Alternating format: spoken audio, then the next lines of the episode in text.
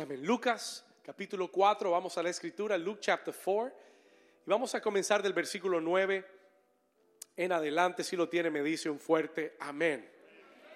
Amén. Dice la escritura, y le llevó a Jerusalén. Esto es hablando de Satanás, el diablo. Llevó a Jesús a Jerusalén y le puso sobre el pináculo del templo y le dijo, ¿qué le dijo? Si eres, ayúdeme acá, si eres qué? Hijo de Dios, ¿qué?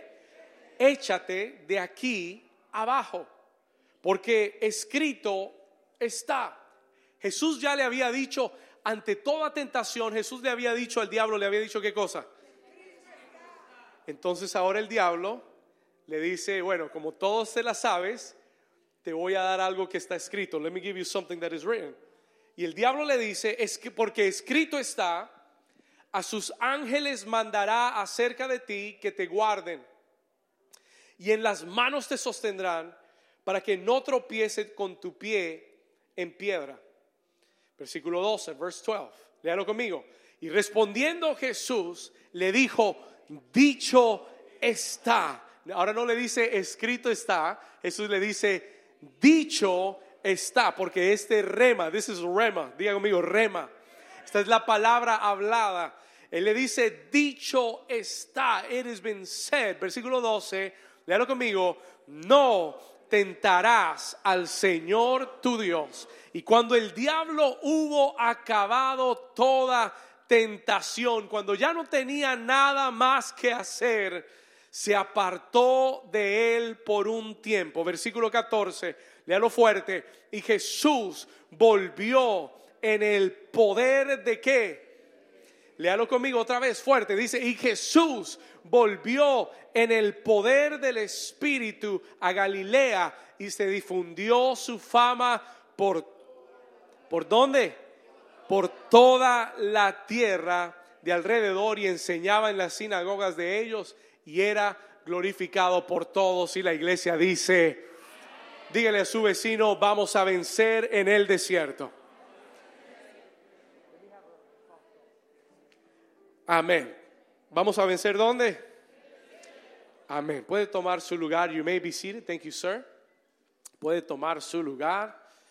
Yo voy a tomar esta pastilla para ayudarme un poco. El enemigo no quería que yo predicara, pero voy a predicar. Amén. He tried. Amén. Muy bien. Las últimas eh, tres semanas hemos hablado de cada una de estas tentaciones. We've been talking about each and every one of these temptations. ¿Cuántos recuerdan cuáles han sido las tentaciones? ¿Se acuerdan? Do you guys remember? ¿Les ayudo? Rápido. La primera tentación, Jesús fue tentado a convertir qué cosa? Las piedras. ¿En qué? Y la Biblia dice que Jesús tenía mucha qué? Hambre.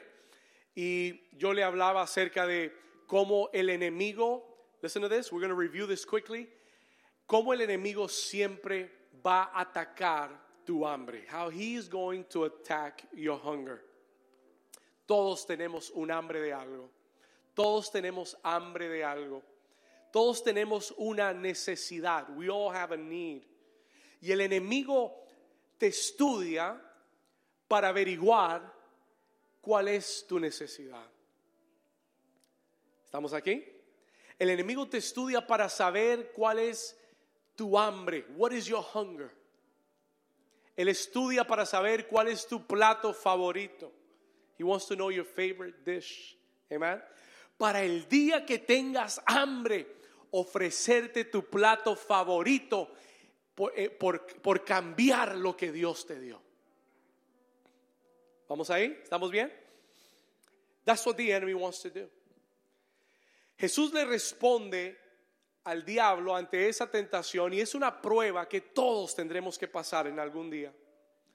Porque todos tenemos un hambre de algo, todos tenemos necesidades. Mire, hasta el hombre más rico de la tierra tiene necesidades que el dinero no puede suplir. ¿Alguien dice amén? ¿Estamos acá?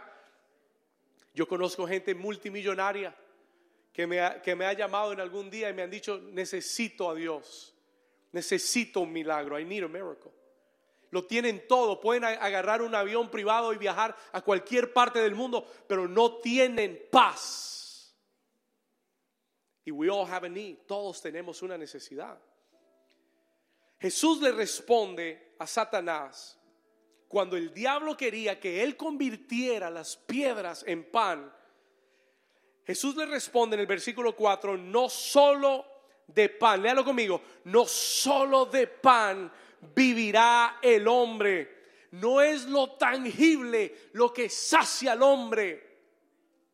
No es lo material y físico lo que saciará tu vida.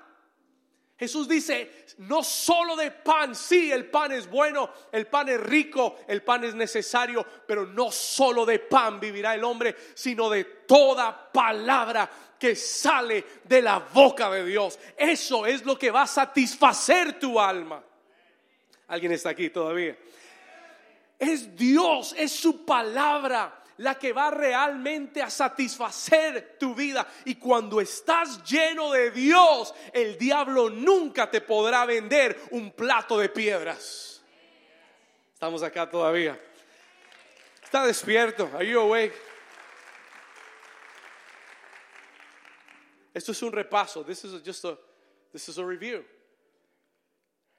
Jesús le dijo no solo de pan, sino de toda palabra cuando él dijo palabra, usó en griego la palabra rema. Diga conmigo, rema. Hay algo poderoso en el rema de Dios. Y yo le dije, y le voy a repetir este consejo porque usted lo va a necesitar. Si tú quieres salir del desierto, si tú quieres vencer la prueba, necesitas tener un rema de Dios. Y mi pregunta para ti hoy es, ¿cuál es tu palabra rema para esta temporada? ¿Cuál es tu palabra rema para este año? Pastor, what do you mean, the rema? Rema quiere decir palabra hablada. Rema quiere decir palabra revelada. No la palabra que has oído por 20 años, no, la palabra que Dios te ha dado y que te ha hablado para el 2023, para el mes de febrero, para hoy. ¿Cuál es el rema de Dios en tu vida? What is the rema of God in your life? Si vas a vencer al enemigo en el desierto, créeme que te va a tentar.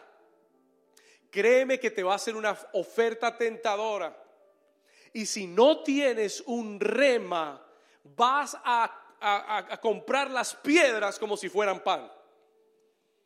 ¿Alguien está aquí todavía?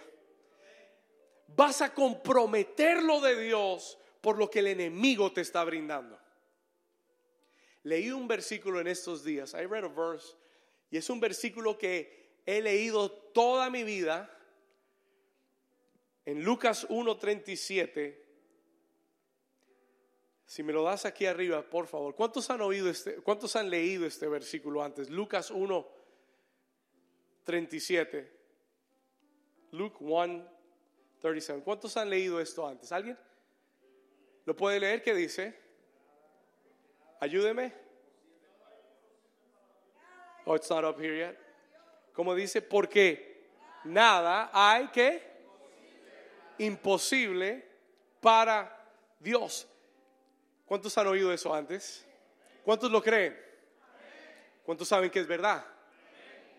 Yo estaba leyendo este versículo, I was reading this verse, y ¿sabe lo que me encontré? Que en este versículo no dice nada. E, el, el texto original en este versículo no dice porque no hay nada imposible para Dios. It doesn't say that. El griego usa la palabra rema. Dice, porque no hay rema imposible para Dios. El que aplaudió es porque lo entendió, el que no aplaudió no lo entendió. Listen to this.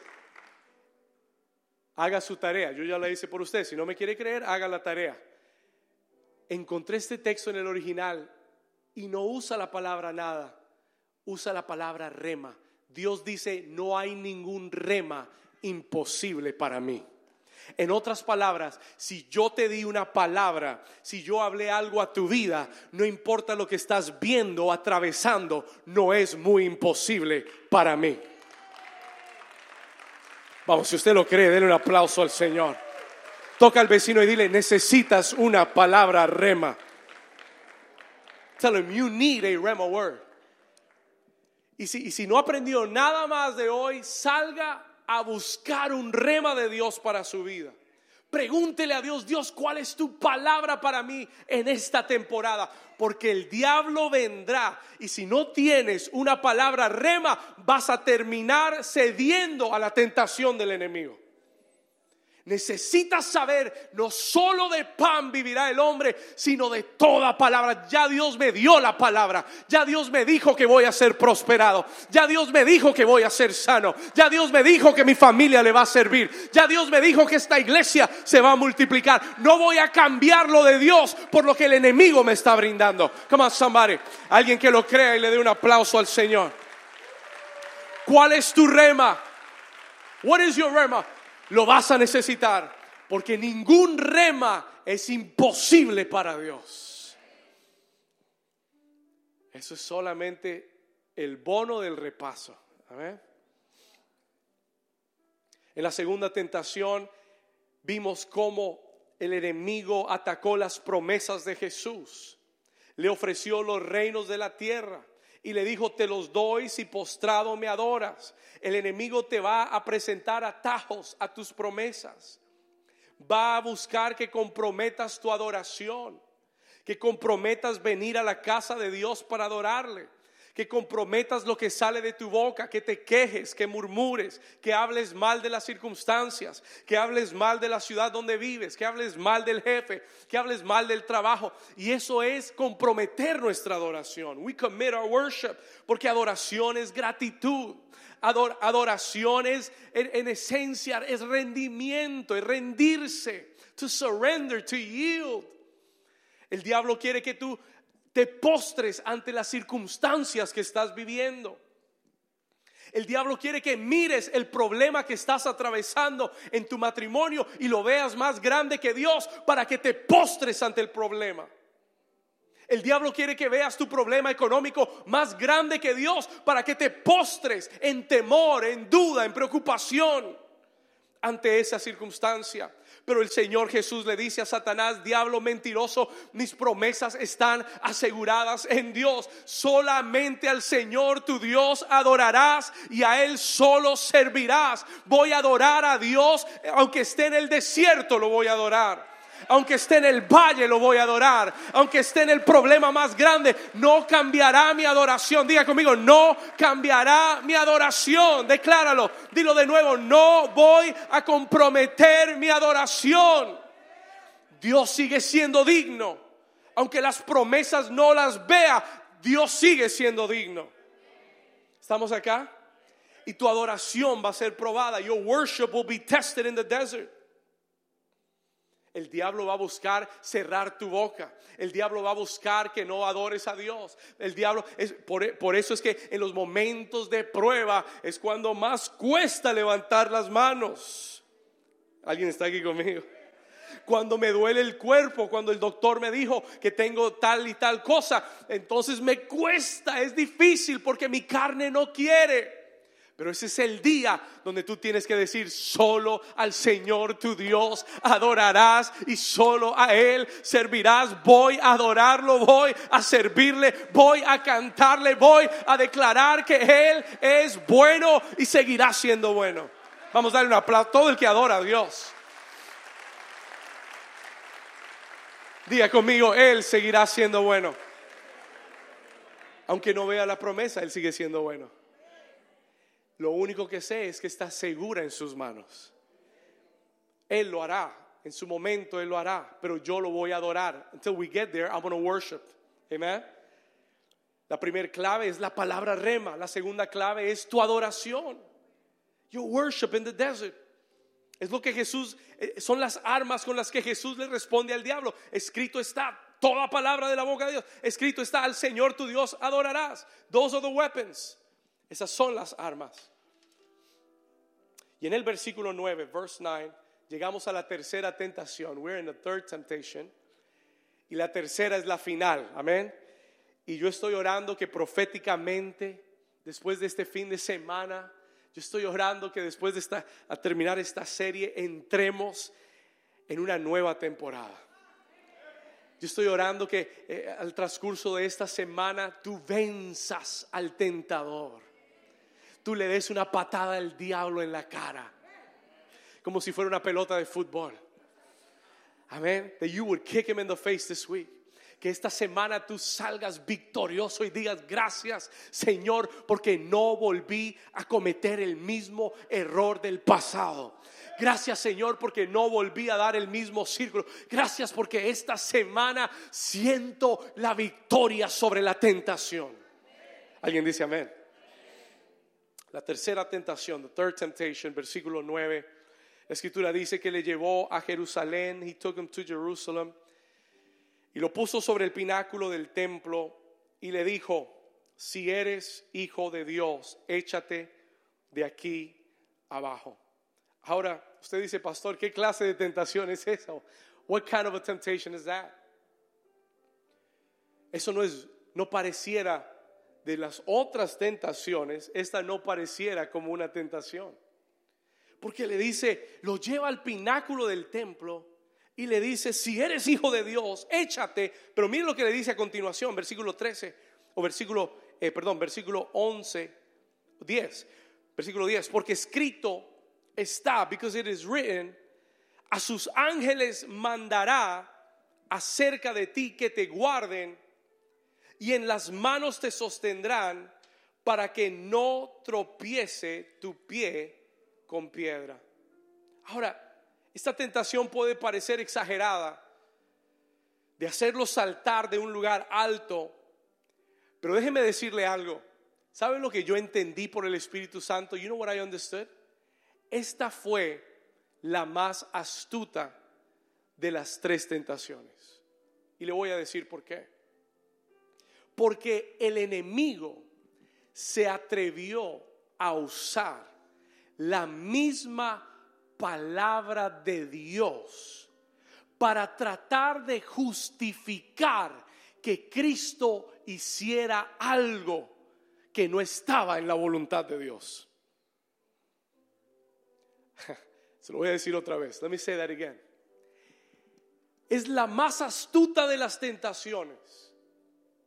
Es la más difícil de descifrar.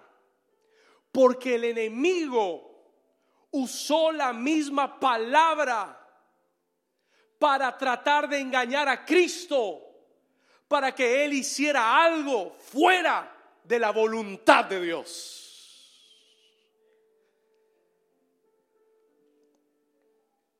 Déjeme decirle algo, let me tell. Escúcheme con mucha atención. El enemigo usará la misma palabra de Dios. Por si usted no se lo por si usted no sabía, el diablo conoce la palabra de Dios. Lo vemos aquí y lo vemos en la escritura. Le, le voy a decir más.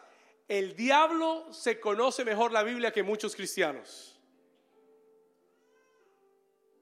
Y ese es el problema, porque muchos cristianos son engañados aún con la misma palabra. Alguien dígame algo, diga, ay, ay, ay, diga, pastor, ayúdeme, misericordia de Dios, lo que usted quiera. Escúcheme, el, el enemigo usará la misma palabra para tratar de justificar una acción en tu vida, de que hagas algo en tu vida o que te metas en algo en tu vida que está fuera de la voluntad de Dios para tu vida. Se lo voy a explicar. Let me explain this to you a little bit further. ¿Sabe que lo que el diablo le cita a Cristo en el versículo 10 y 11 es el Salmo 91? Do you know he's quoting Psalm 91? Pregunta, lo que el diablo le cita a Cristo, ¿era verdadero o falso? Ayúdeme. ¿Era verdadero o falso? verdadero. Salmo 91, vaya conmigo, anótelo, versículo 11 y 12, verse 11 and 12. Dice, pues a sus ángeles mandará acerca de ti, que dice que qué? Para que te guarden en todos tus caminos, en las manos te llevarán, para que tu pie no tropiece en piedra. It's in the word. Está en la palabra. Es una promesa de Dios, ¿sí o no? Entonces, ¿cuál es el problema? Then what was the problem, pastor? Escúcheme con atención. Listen to this. El versículo es verdadero, está en la palabra de Dios, pero es una promesa que aplica tu vida desde el versículo 1 donde dice, el que habita al abrigo del Altísimo morará bajo la sombra del omnipotente. Entonces Dios dice, si habitas bajo mi abrigo, nada te sucederá, yo te voy a guardar. Pero Dios no dice, ve a buscar el peligro que yo te voy a guardar. Ah, ah, ah, Dios no dice, ve a buscar lo que no te he mandado hacer porque te voy a guardar. Eso no es la palabra. Y tú no puedes usar un versículo que contiene una promesa sin aplicar la condición de la promesa. Y muchas veces el diablo te tiene engañado con versículos bíblicos que tú has conocido, creído, pero nunca has entendido la condición del versículo. Y tú lo estás orando y tú lo estás declarando y por el otro lado estás haciendo las cosas fuera de la cobertura de Dios. Ahora sí llegamos. Ahora sí, pastor, ya lo voy entendiendo mejor. Qué astuto es el diablo que puede usar la palabra en nuestra vida aún para confundirnos y pensar que es la voluntad de Dios cuando lo único que es es un capricho tuyo.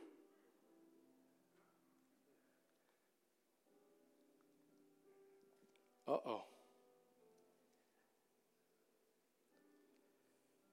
Escúchame bien por un momento.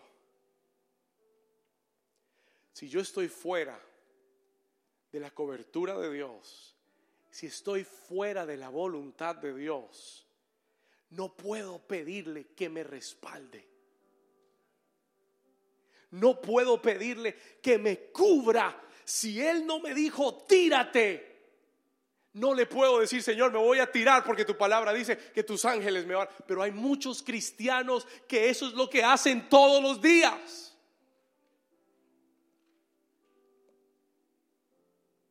Hay muchos cristianos que están fuera de la cobertura de Dios, fuera de la voluntad de Dios, orando que Dios los respalde, los bendiga y los proteja. Escúcheme bien. Haciendo negocios turbios, engañando a otros y pidiéndole a Dios que bendiga su negocio. Porque hay una promesa que dice que yo te bendeciré. You're wrong. Estás fuera de la cobertura. Le robo, le robamos a Dios con nuestros diezmos y ofrendas, porque la Biblia dice, robará el hombre a Dios. Y el Señor dice, Malaquías, me habéis robado vuestros diezmos y ofrendas. Le robamos a Dios lo que es de Él y le pedimos que nos prospere.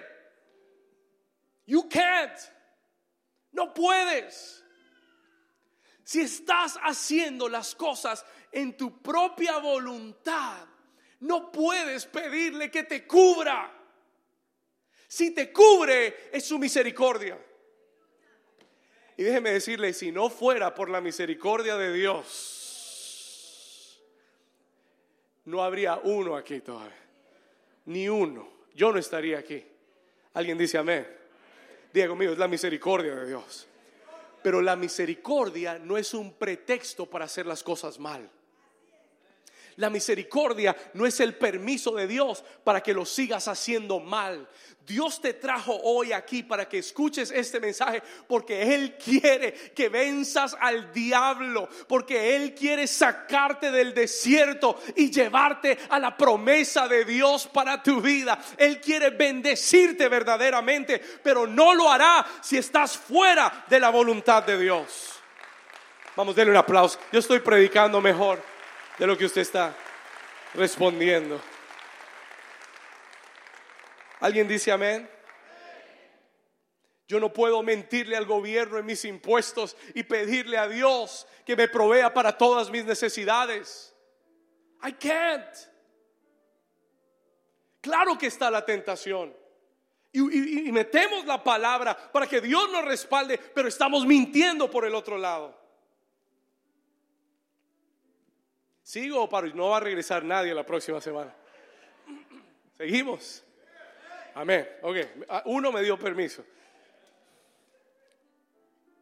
Escuche, nos comprometemos con la persona incorrecta, nos unimos en yugo desigual y después queremos que Dios bendiga nuestra relación.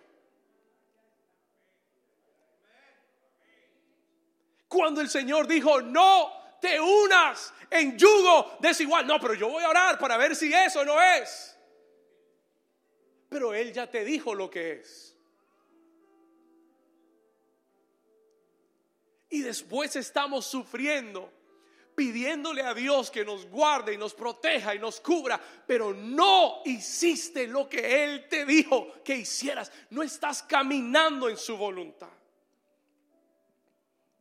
Escúcheme, amarres el cinturón. Hay un cinturón por ahí, just buckle up. Pusimos cinturones en las sillas, amarres el cinturón. No puedo pedirle a Dios que bendiga mi casa, mi matrimonio o mi unión si no estoy casado, if I'm not married. Si estoy viviendo en unión libre, estoy fuera, estoy fuera de la voluntad de Dios. Y no puedo pretender que Él me cubra si no estoy bajo el abrigo del Altísimo y bajo la sombra del Omnipotente. Si Él lo hace, es misericordia. Pero la misericordia expira también. It expires. Y Dios busca. ¿Y sabe por qué le estoy diciendo esto? ¿Sabe por qué yo le decía, Señor, tú quieres que yo diga esto? Y el Señor me dice, dilo. Y yo le decía, Señor, ¿y por qué? No van a regresar. Y él dice, no, dilo porque yo los amo. Diles porque yo quiero bendecirlos. Diles porque yo quiero, yo quiero llevarlos a su próxima temporada y quiero que el diablo sea avergonzado. Y si lo hacen bien, van a ser bendecidos. Come on. Vamos a darle un aplauso fuerte al Señor.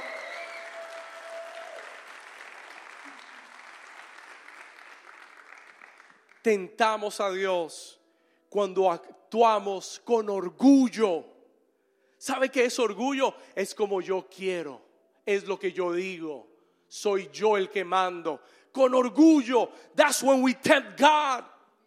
Cuando actuamos con orgullo, caprichosamente. Escuche, we do it a lot of times para, para satisfacer lo que nosotros queremos, orgullosamente, con arrogancia. La Biblia dice que el pueblo de Israel tentó a Dios en el desierto y, y perecieron. Dios envió serpientes y mataron 23 mil israelitas en un día.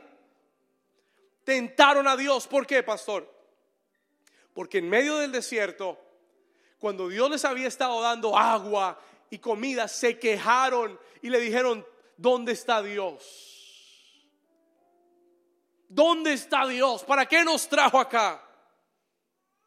Y ellos pensaron que su capricho, ¿saben lo que le dijeron a Dios? Estamos cansados de comer maná. Are you kidding me? Are you kidding me?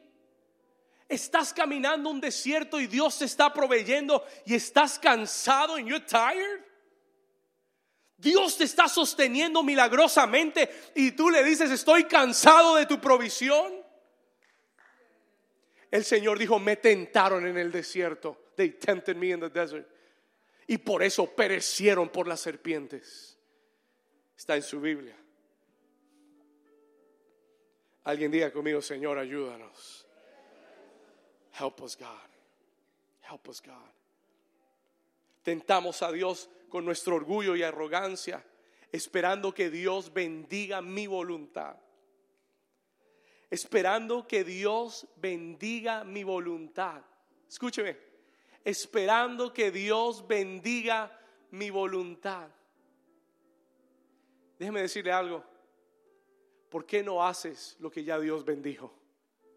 ¿Por qué no haces la voluntad de Dios que es buena, agradable y perfecta? Y cuando la hagas vas a ver que no tienes que orar tanto para que Dios bendiga lo que vas a hacer, porque ya estás haciendo lo que Dios bendijo. Después,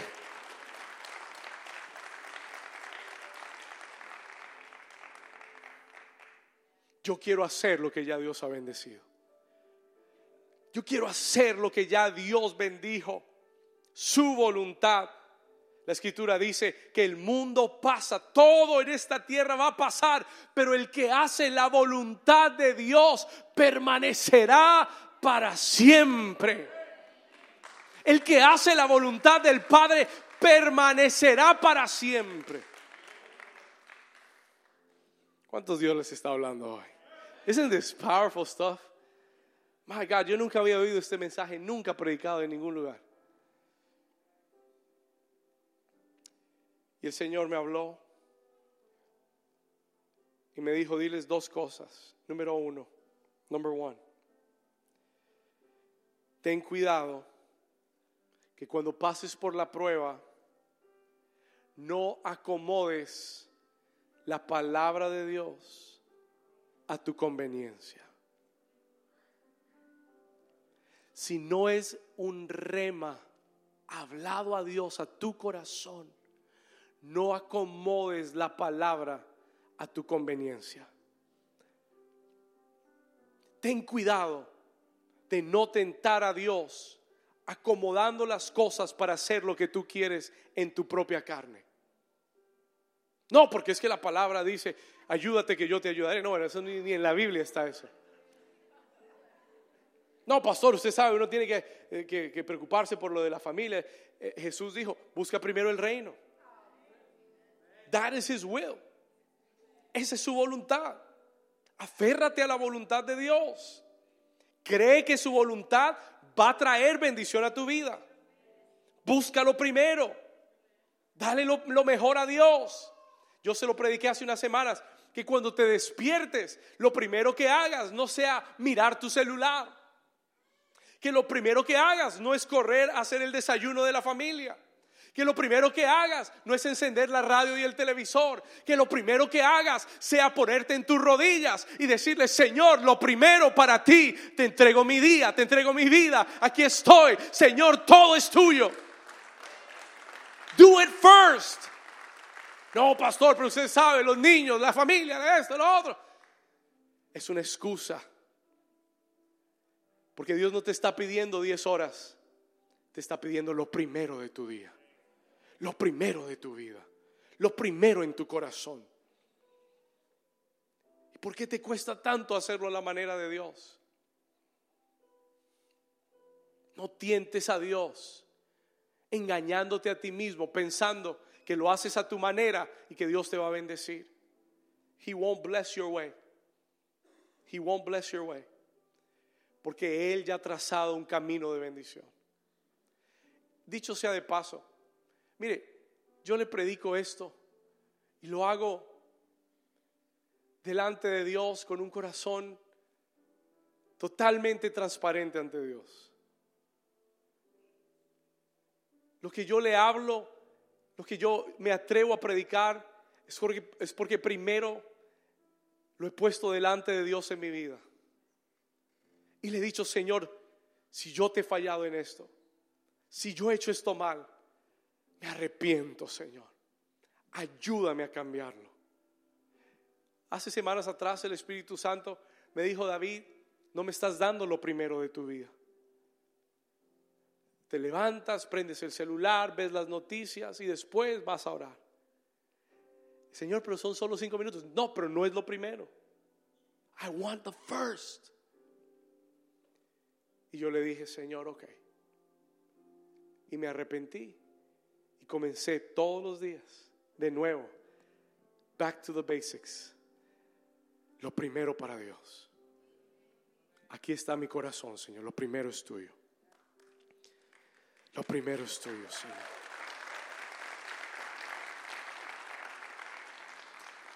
Toca al vecino y dile, vecino, creo que Dios me está hablando, dígale. I think God is talking to me. Dios no bendecirá tu desobediencia. Dios no bendecirá tu desobediencia. ¿Por qué estoy en el desierto 40 años? Por desobediente.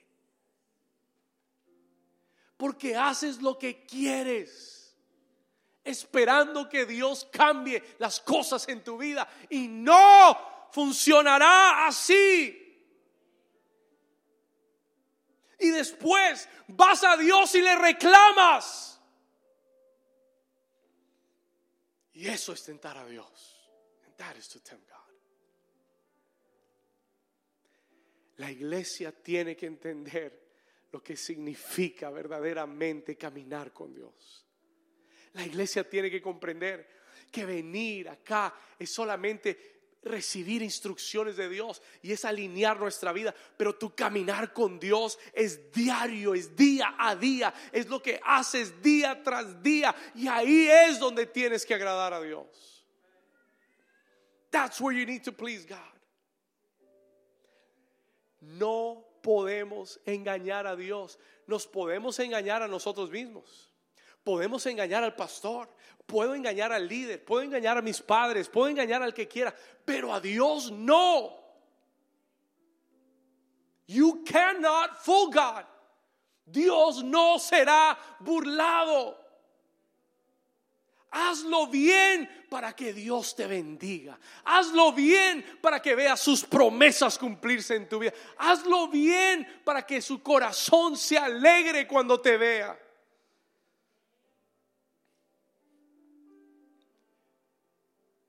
ten cuidado de no dejarte llevar por todo el que cita un versículo o escribe un versículo bíblico. Escúcheme, vivimos en, el día de, social media, vivimos en el día en que todo el mundo es predicador, todo el mundo es un maestro, todo el mundo tiene algo que decir.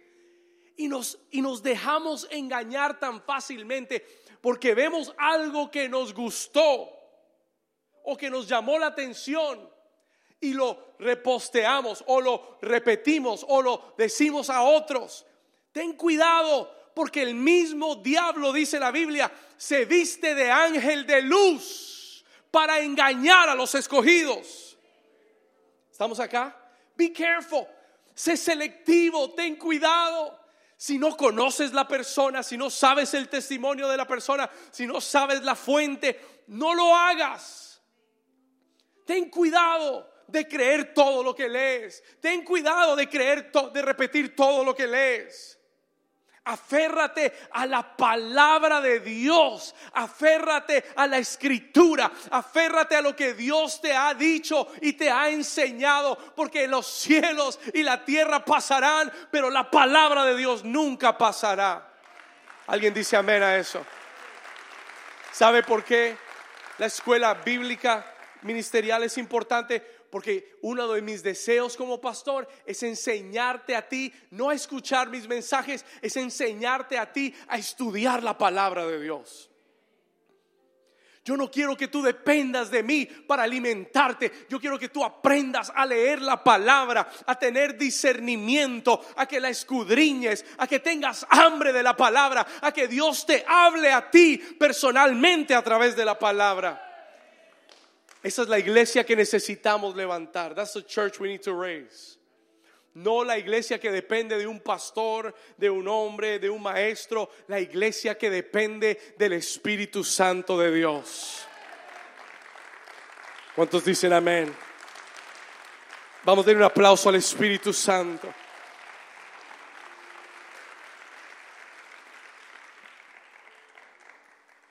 Wow. Jesús le dice al diablo, no tentarás al Señor tu Dios. Versículo 12. ¿Sabe por qué? Escúcheme acá. Y voy llegando al final. I'm coming to the end. ¿Sabe por qué? Porque Jesús tenía discernimiento. He had discernment. Diga conmigo, discernimiento.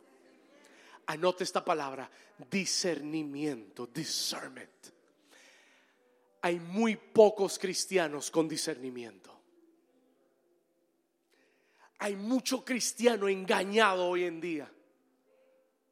Fooled. Porque oyeron a un predicador, a un pastor decir algo. Engañados. Tú necesitas discernimiento.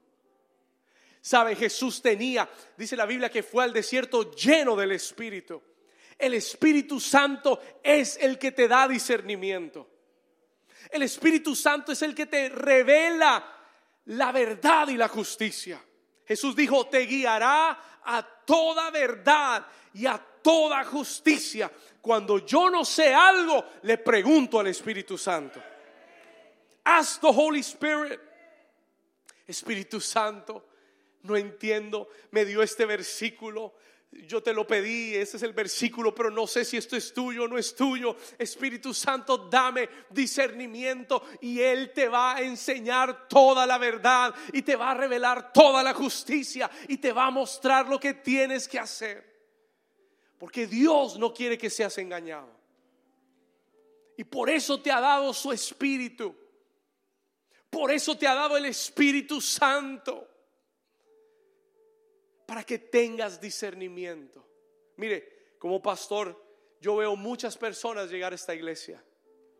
Yo veo muchas personas llegar y decirme, pastor, Dios lo bendiga, qué tremendo, yo estoy aquí, voy a servir, quiero hacer, quiero hacer. Pero ¿sabe lo que he aprendido a través de los años? He aprendido a mirar a cada persona con discernimiento, with discernment. No todo el que viene y te abraza y te dice, pastor, tiene buenas intenciones. ¿Estamos acá? No todo el que viene a una iglesia viene por la motivación correcta. Y el error de muchos ministerios o el error de muchos cristianos es dejarse, es fiarse sin discernimiento y dejarse engañar por el enemigo. Yo amo a todos. I love everyone. Los amo como pastor amo la iglesia, amo las ovejas, pero sé cuáles de las ovejas tienen, eh, tienen disfraz. Sé cuáles de las ovejas tienen cuernos de cabra y no son tan ovejas. ¿Estamos acá? I can see it. Y siempre le pido al Señor, dame discernimiento. Y en esta, y en esta mañana el Espíritu de Dios quiere que le pidas discernimiento. La iglesia lo necesita. Cuando lees la palabra de Dios, pregúntale al Espíritu Santo, Espíritu Santo, revélame la palabra. No quiero leer por leer, quiero que tú me hables. I want you to speak to me. Y Él te va a revelar la palabra. Hay gente que me dice, pastor, ¿usted de dónde saca estos mensajes? Del Espíritu Santo. No los he oído, no los oigo de otros pastores, me siento con el Señor, le pido Espíritu Santo, tengo que predicar la tercera semana y no sé de qué voy a hablar. Ya dije todo lo que sabía y ahora qué digo. Pero estoy atento y le digo, háblame. Y Él comienza a hablarme y comienza a abrir la escritura y comienza a mostrarme cómo muchas veces tentamos a Dios pidiéndole que Él haga nuestra voluntad. Y el Señor me dijo, dile a la iglesia que hoy les voy a dar discernimiento. Para que salgas de ese desierto. Para que sepas con qué enemigo estás peleando. That you will know what enemy you're fighting. Hay personas en este lugar que han estado en una batalla en el desierto y no saben con qué enemigo están peleando. You don't know what enemy you're fighting. Hoy el Espíritu Santo te va a dar discernimiento para que sepas cuál es el enemigo que estás peleando. Porque cuando lo veas, lo vas a poder vencer. Alguien dice amén. Alguien dice amén. Necesitamos el Espíritu Santo para conocer la voluntad de Dios. Romanos 8:14 dice, los que son guiados por el Espíritu de Dios son hijos de Dios. Necesitamos el Espíritu Santo para tener discernimiento de espíritus. Es un don espiritual, discernimiento de espíritus. para desenmascarar lo que está detrás de las situaciones y de las personas. I feel the presence of God, and I feel we need to move.